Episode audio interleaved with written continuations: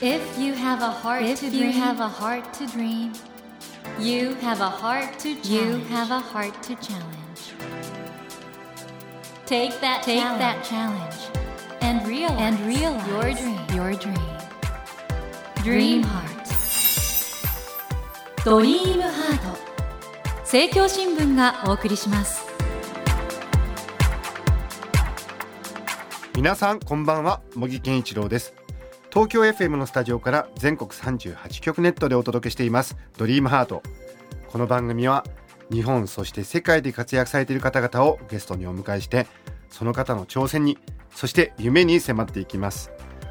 さあ今夜お迎えしたお客様は映画監督の三島由紀子さんですこんばんはこんばんは。よろしくお願いします。僕ははい俳優さんではいらっしゃらない、えとんでもないです。全然やったことないです。役者は今ご。自身が役者みたいにかっこいい素敵ですけど全然全然全然やれないですね。人前で話すことも苦手なんで舞台挨拶いつも毎朝登校拒否の子供みたいになってます。まあでも今公開中の最新映画「レッド」これはさすがにあの舞台挨拶とかされたんですよね？はい、頑張っていきました。でももうね、かほちゃんとか妻夫木さんとかが慣れているので、もうあの人たちに囲まれて救われてます。この「レッド」本当に今話題騒然なんですけども直木賞作家の島本理生さんの小説を映像化したということではい。これは島本理生さんはある種カルト的な人気ありますもんねもともと あのはい、とても女性に人気のある作家さんだと思いますね。私自身もナラタージュも読んでましたし、ははいい。直木賞作家というとエンターテインメントっていうイメージ受けちゃうけどもともとは芥川賞の候補にもなられててうん、純文学のね要素もある方ですけどその島本さんが官能的な小説書かれたっていうんでレッド話題になったんですが、それを監督映画化されてすごい映画になっちゃいましたね。そうですね。そう言っていただけると嬉しいですけれども、うん、まあ私自身もいろんなこうね挑戦をしながら撮った映画かなと思います。冒頭のシーンから参っちゃいましたね。もうちょっとネタバレになるかは言えませんけどすごいですよね。そうですか色彩のあのねああはいそうです。レッドですしね。ああもうそれ以上言うとねもうこれはもう そしてラストシーンもすごかったですね本当にエキサイティングな新作になっていかがですか？今回撮られて手応えというものはそうですね。あのーまあできる限り力強く現代に生きる女性の皆さんが人生を選択する瞬間っていうのを描きたかったのでそれを見て本当にいろんな方がいろんな風に感じられていける映画かなというふうに思いますね。はいあの、うんカホさんと妻夫木聡さんの本当にドキドキするようなシーンもあってはいいろんな意味で話題騒然のこのレッドなんですけども今夜はですね映画監督三島由紀子さんをお迎えして最新映画「レッド」を中心に詳しく伺っていきます。三島監督よろしくお願いします。はい、よろしくお願いします。それでは三島監督のプロフィールご紹介させてください。三島由紀子監督は1969年生まれ大阪市のご出身です。神戸女学院大学文学部を卒業後 NHK に入局されまして NHK スペシャルトップランナーをはじめドキュメンタリー番組を制作その後劇映画を撮るために対局され独立しました。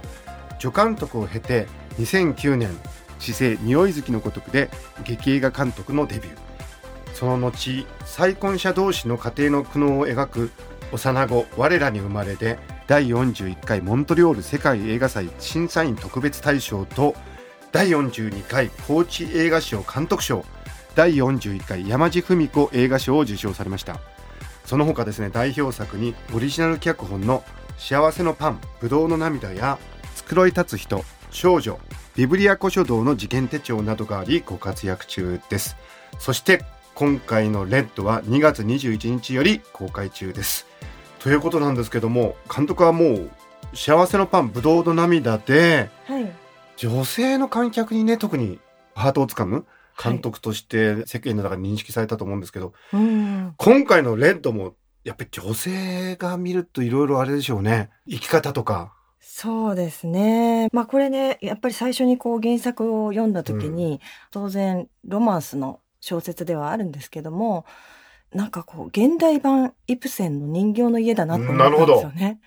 すごくそう思ったので、あ、結局何百年経っても何千年経っても女の人ってなんかこう変わらないなっていうふうに思ったんです。で特に日本って女性の位置があんまり変わらずに世界に比べたら全然変わらずにいるんだなと思って、そういうなんかこう大きな差別とかそういうことではなくてちょっとした居心地悪さとかっていうのをどういうふうに気持ちを解放して次に進んでいくのかっていうお話にできるんじゃないかなと思ってこの映画をやりたいなと思ったんですよね。なるほどこのレッドなんですけれども、うん、現代の女性の悩みを盛り込みつつ自分の意思で人生を選択していく姿を描くロマンス映画ということで主人公は夫とその可愛い娘にも恵まれて何不自由なく世間的に見るとですね、うん、幸せに暮らしているように見えるんですけども、うん、かつての恋人と出会えて思いが再燃してしまうというちょっとその後いろいろ難しいことが起こる映画なんですけどこれ監督ね、はい、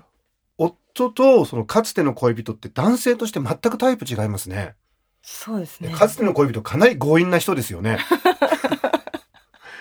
妻夫木さんが演じてる。そうですね。もう妻夫木さん演じる倉田という人間は、はい、もうある秘密を抱えているので、多分ね、もうご存知の方もたくさんいらっしゃるかもしれませんけども、はい、そうなった場合に、やっぱりもう後先考えないというか、自分の思いをこう伝えたいし、あの、迷惑はかけたくないけれども、やっぱりちょっとでも一緒にいたいっていう気持ちが、もう明確な人なんで。なるほど。そういう意味では強引ですね、かなり。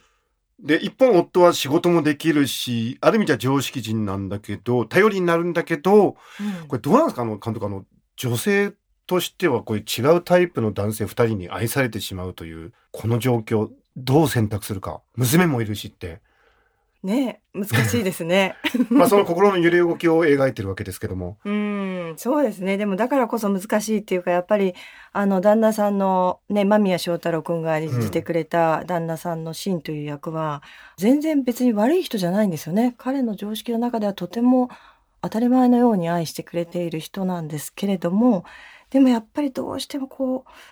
一緒にいると、だんだんこう文化の違いが大きなズレになっていくことってないですか？あるんですよね。うん、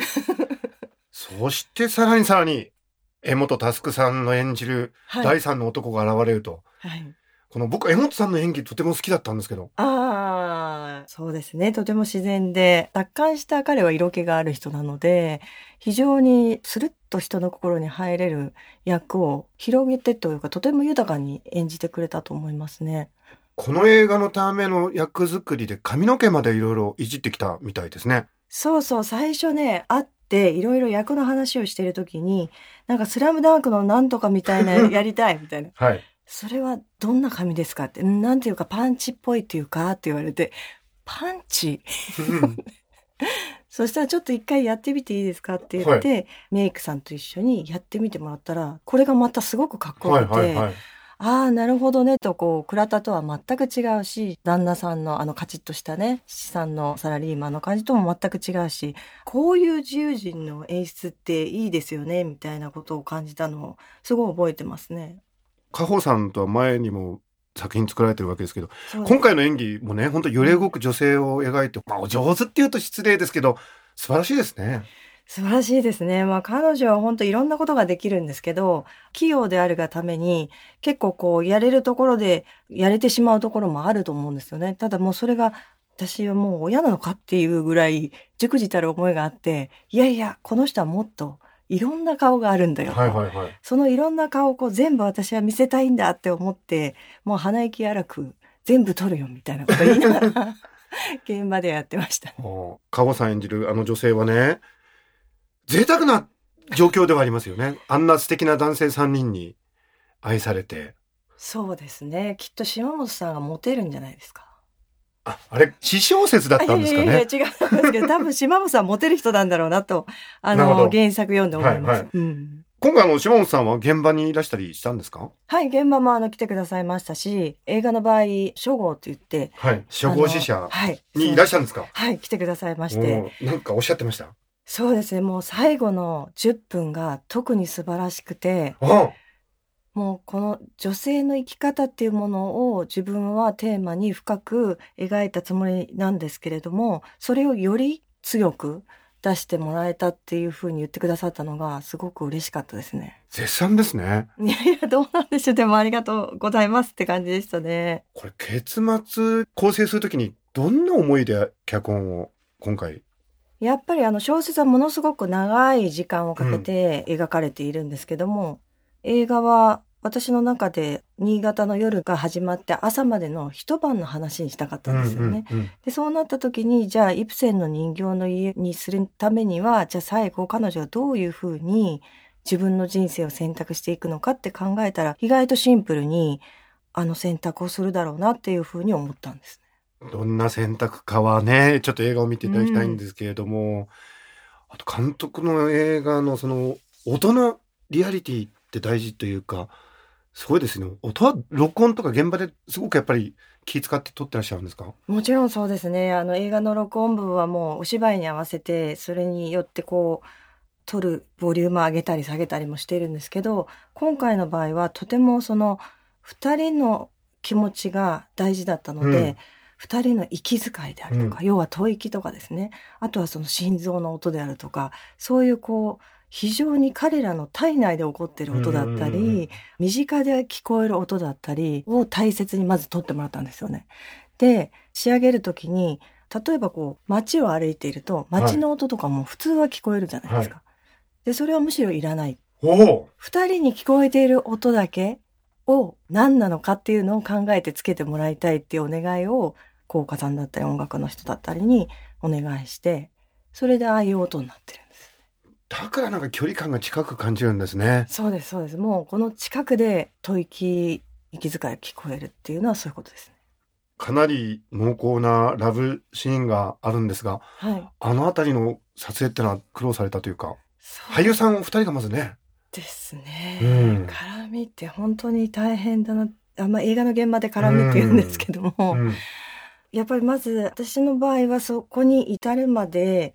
どういうことがあったのかっていうのをまずこう順番にちょっとやっていってもらうんですよね。もちろんそうフリですけど。はい。で実際にこの辺からこう使いたいなっていうところの時はもう2人の体温が上がっている、うんうんうん、で息遣いも上がっているっていうふうにしたいなと思って撮っているので、うんうん、あれ1回多分25分ぐらい回してるんですよ。うんうんうん、だから一連で、はい、頭から最後まで最後まで撮ってるんです。おお大変ですね。大変なんですよ。スタッフも大変で、うん、キャメラマンも手持ちで撮っているので。かなりだっていろんな角度から至近距離で撮られてますもんね。そうなんです。あれ実は妻夫木さんと一体化してるので、妻夫木さんの体にキャメラマンがくっついてる。その中で芝居をしてくれてる二人、本当すごいなと思います。妻夫木さんすごいなすごいですよ、本当。へえ。いやでも本当にあのね、ああいう場面もそうなんですけど、その雪のシーンのすごく凛としてひんやりとした美しさとか、うん、そのコントラストもまた素晴らしいですしね。そうですね。いかにあの、二人が心と体を通わせていくうちに、どんどんこう体温を感じていきたい、あと湿度を感じていきたいっていうのをテーマにしてたので、そういう意味では実際にこう体温が上がるところで撮るっていうのもテーマだったんですよね。でよくこうキスシーンで興奮してるはずなのに、うんうん、全然こう耳も赤くなってないしっていうのをよく見るんですけど、私の場合できる限りそういうシーンはやっぱり体温が上がってるわけですから、耳が赤くなってたり、特に冬なんかは吐く息が白くなったりっていう高揚感みたいなのをなるべくお芝居で準備してもらってから回すっていうのを。なるほどな。そして監督僕あの、二人が並んでカッター使うシーンが好きです。ああ、すごい嬉しいです。なんかいいですよね、あのシーンね。だんだんシンクロしていくんですよね。えー、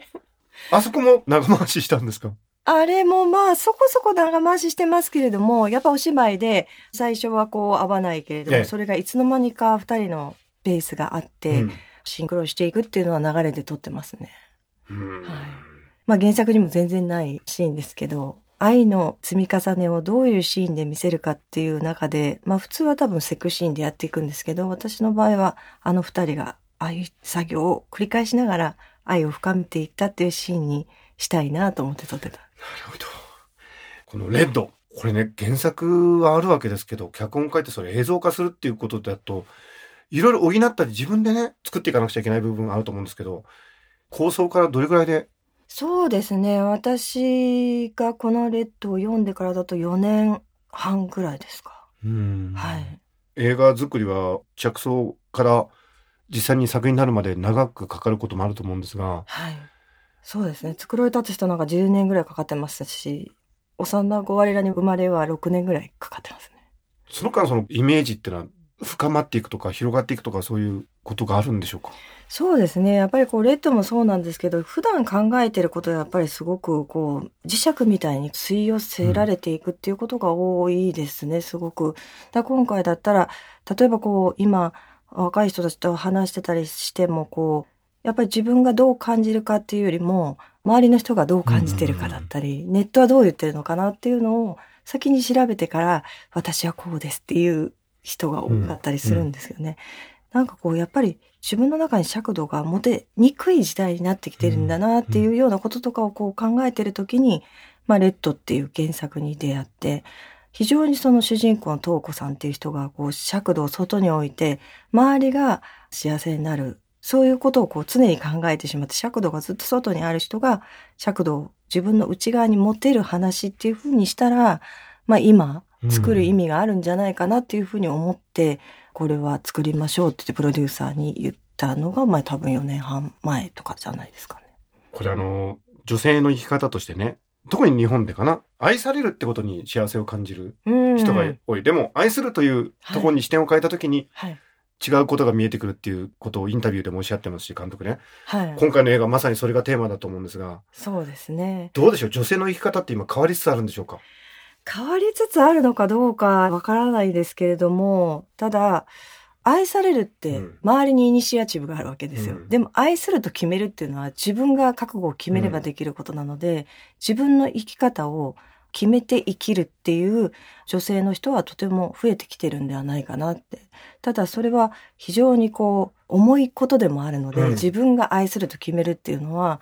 周りを傷つけることもありますし、いろんなことがあるけれども、それも全部引き受けると。覚悟してまあ愛せるのかっていうのはもう自分自身もいつも問うてますし、多分周りのこう見ている女性たちも、その覚悟が自分にできるのかどうかっていうのうんをいつもこう自分に問いかけながら生きてる感じはするなとは思いますね。そういう意味においては本当にあの現代女性の心に響くテーマを扱ってらっしゃる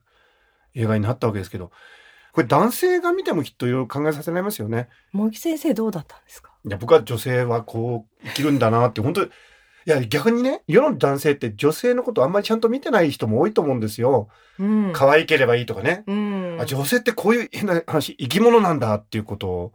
男性が実感するのもこれは意義があることなんじゃないんでしょうか。大事ですね。ぜひ男性にも見てもらいたいですね。女性にはこういう一面があるということを目をそらさずに、はい。ぜひ活目していただきたい。そうですよね。男性としていつまを正して拝見させていただきました。はい、ありがとうございます。これでもあの男性は自分はどのタイプだろうとかね 3人いますけど、ああ、それね、みんな言うんですよね。自分はどのタイプだとか。えまあさすがにでも、妻夫木さんっていう人はなかなかいなくえて。言いにくいですよねいや、でも何人かいらっしゃる。いました？ええ。うわ最後のあの選択に拳を握ったってその方はおっしゃってました。ええ 僕は江本さんにしとこう江本さんモテますからね、あの役。あではモテない江本さんにいやいやいや、とんでもないです。あのこの映画僕は素晴らしいと思うのでぜひいろんな方にね見ていただきたいんですけど監督あのこれから見る方に一言お願いしますそうですね。自分もそうですけど、生きてて、こう、一番自分があの大切にしてるものだったり、心から愛せるものっていうのは何なのかなっていうのがこう見えなくなる時ってやっぱりあると思うんですけども、それを大事に育んでいくってことが大事なのかなと思うので、この映画を見て皆さんそれぞれの一番大事なものを見つめてもらえると嬉しいなというふうに思います。今夜は映画監督三島由紀子さんをお迎えして現在全国で公開中の最新映画レッドについてお話を伺ってきました、えー今夜のお話を聞いて映画レッドについて詳しく知りたい方はレッドの公式ホームページをご覧ください。ドリームハートのホームページからもリンクを貼っております。ぜひご覧ください、えー三島監督にはまだまだあのお話を伺いたいので来週もぜひご登場いただきたいと思います、はい。よ来週もどうぞよろしくお願いいたします。ろしくお願いします。ということで、森健一郎が東京 FM のスタジオから全国放送でお届けしています、ドリームハート。今夜は映画監督の三島由紀子さんをお迎えしました。Never let go Never forget Never that forget heart to that challenge. heart to challenge. Dream Heart 茂木健一郎が東京 FM のスタジオから全国38局ネットでお届けしてきました「ドリームハート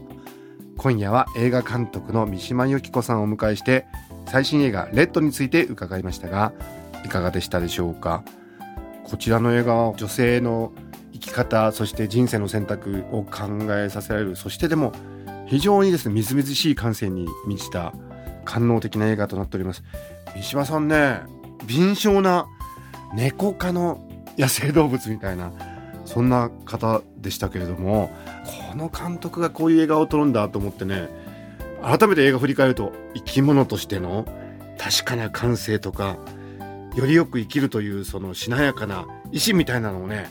感じさせる映画だったなって改めて思いましたので前向きに生きる元気をもらうために皆さんぜひご覧ください。さて番組では1000円分の図書カードと番組特製のエコバッグをセットにして毎週3名の方にプレゼントしています。私模擬に聞きたいことや相談したいこと番組の感想などメッセージをお書き添えの上ホームページよりご応募ください。お待ちしております。そして全国各地の人気ラジオ番組が聴けるラジオアプリ JFN パークでドリームハートの番外編番組小木健一郎のポジティブ脳教室の配信がスタートしています。この後10時30分に配信されますよ。こちらも聞いてみてくださいね。来週も映画監督三島由紀子さんをお迎えします。どうぞお楽しみに。それではまた土曜の夜10時にお会いしましょう。ドリームハート。お相手は茂木健一郎でした。ドリームハート。政教新聞がお送りしました。